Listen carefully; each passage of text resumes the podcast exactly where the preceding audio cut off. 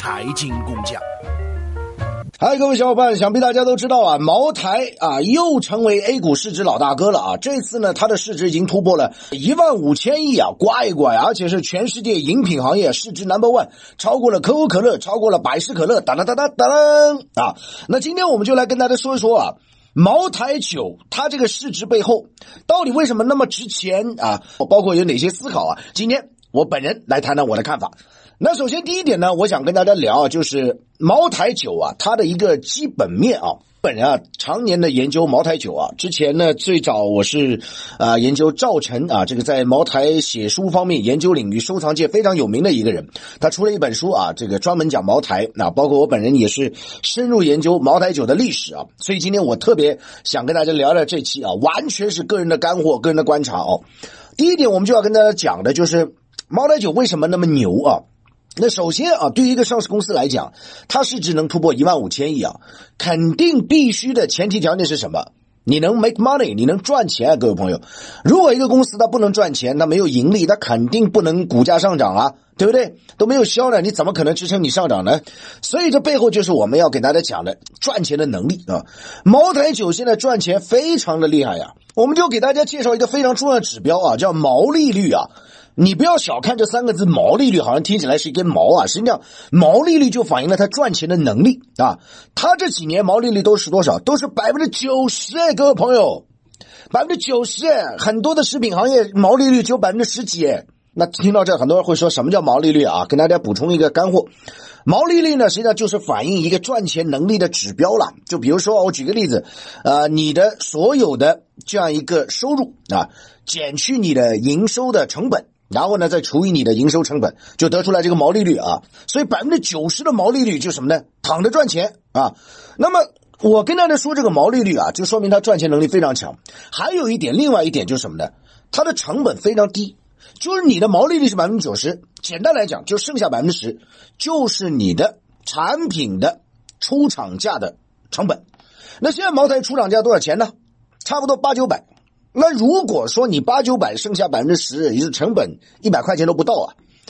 哎，各位朋友，一百块钱都不到的成本，它出厂价八九百，然后现在你要在一般的他指定的商店买的一千两百多，那可能市场上要到两千多啊，那赚的这幅度太大了，成本一百都不到啊！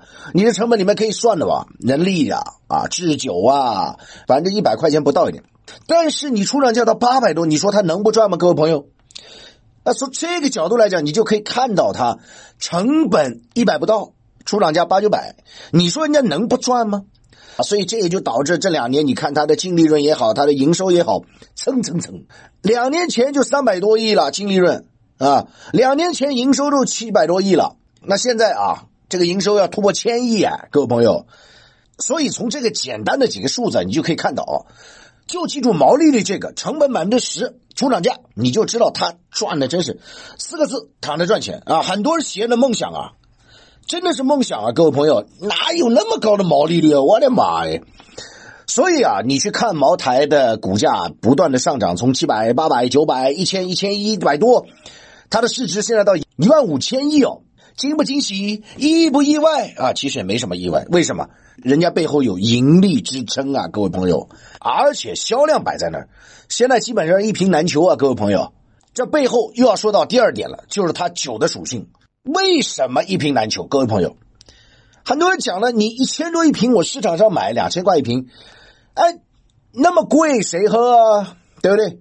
但各位朋友，你要知道啊，茅台酒现在的产量五六万吨呢。这其中我们有几个要素要去谈。一个，茅台酒它生产不是今天你灌进去，明天它就出来，它要由基酒来兑，整个一个一瓶出来要五年的时间。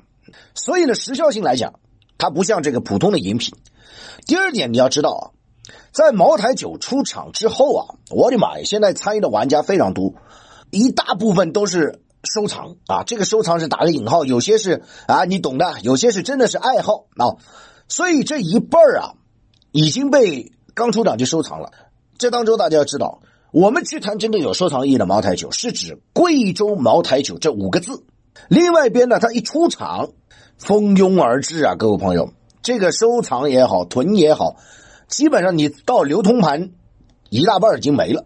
那你剩下这么一点，那肯定不够啊。十四亿人呢。那么按照最新的数据来讲啊，茅台酒的产量到底是多少啊？简单来讲呢，就是每个家庭一年喝一瓶，然后这个产量如果是不被囤掉的话，就没了。那，那你如果换个角度这样去想啊，就是说一个家庭有三口人啊，每个家庭一年喝一瓶，你说这概率高不高？啊，可能有的人说，哎呀，我家从来不喝，谁不喝？但是如果你从一个家庭，一年喝一瓶这个量流通市场就没有的话，你倒推再有一半的被收藏被囤掉，就等于两个家庭一年喝一瓶的量，两个家庭一年喝一瓶的量，你说这样平摊下来是不是更稀缺了？对不对？所以你就可以看到啊，你去讲茅台的股价市值啊，要有内容，要有干货去支撑它，对不对？那第三个要素我要跟大家讲什么呢？茅台股价一路上涨，它的市值一万五千亿，这背后要有资本的支撑啊！你这个市值背后，我们要看到将近一千多亿是外资持有，外资大量的机构持有，它一持有就是抱团买入，不断的买买买买买，所以它这个市值背后啊有资金的支持推动。那买股票大家都知道，你买进去有资金的，只有买没有抛呢，你说它会跌吗？它不会跌，而且它这个价格高啊，一般散户也不会去买。你说买一买股要多少钱？十几万，一般人谁会去买？所以是这么一个状态，买的多抛的少，就这么一回事啊。所以我们刚刚给大家讲了两点啊，我相信大家对于茅台这次的这个市值突破一万五千亿啊，有了一个非常深入的一个了解。那第三点，我就想跟大家讲我所观察的茅台的价值。说句实在话啊，我对未来十多年之后的茅台或者整个白酒行业，我是不太看好。但是这毕竟是未来十多年的了。为什么我认为白酒行业从未来十年角度来看是不看好呢？因为实际上年轻人已经去白酒化了啊，他们更多的是青睐于呃葡萄酒啊，包括其他一些饮品。那白酒现在主体的这个喝的一帮人啊，这个群体差不多就是四十岁以上吧。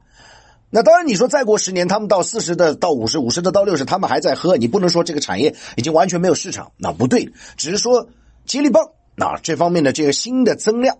慢慢的在减少，所以这是我为什么看就当下茅台的估值，那么还有支撑，但是十年之后这就很难说了，这就是背后的一个消费的端支撑的一个转变，所以这就是我认为短线啊它的估值是存在一定支撑和合理性的，但是长线不确定。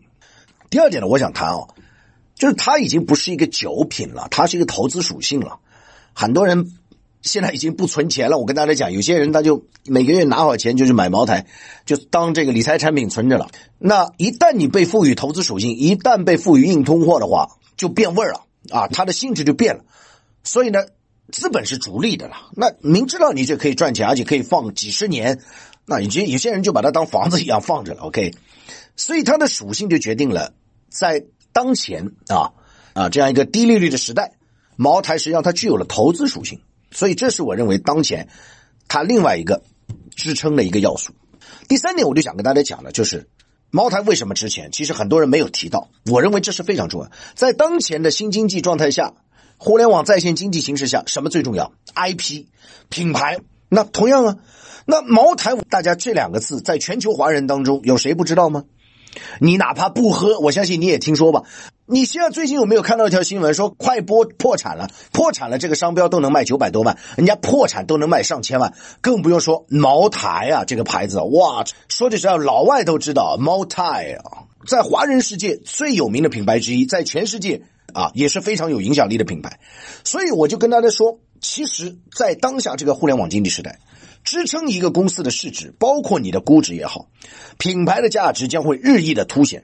品牌的属性将会赋予更大的内涵，所以啊，大家千万不要从情绪上是看待茅台。哎呀，没人喝，都是啥都是啥。但是背后你要看到，它的支撑要素是非常的多元。你今天去看它的市值突破一万五千亿，必须要用非常多元的角度去看待，而且要结合一些当下特定的环境。在低利率的时代，很多人都想去找投资，所以我讲啊，有时候去看整个的这个茅台的这个状况啊，我一直想。你不能割裂的去看，你不能分散的去看，要全面的观点去看。所以今天听好了这期节目啊，想必所有的粉丝啊，对于茅台估值也好，市值也好，它的支撑背后的要素有更深刻的体会。我希望给大家增加更多的理性的认识，而不是从情感上一个感性认识去说，哎呀，这个市值超过可口可乐了啊，相当于多少个其他的东西，相当于多少个？你不要这样看。你要晓得，其实可口可乐的市值也比茅台只不过是便宜一点点而已。那你说起来，人家老外说了，啊，你只不过是个可乐嘛，你还有什么花头了？你只不过是个雪碧嘛，不话不能这么说。每个行业的情况不一样，但是这背后的一些东西，我希望大家要深层次的看到。收藏订阅财经工匠，您不可或缺的财富音频专栏。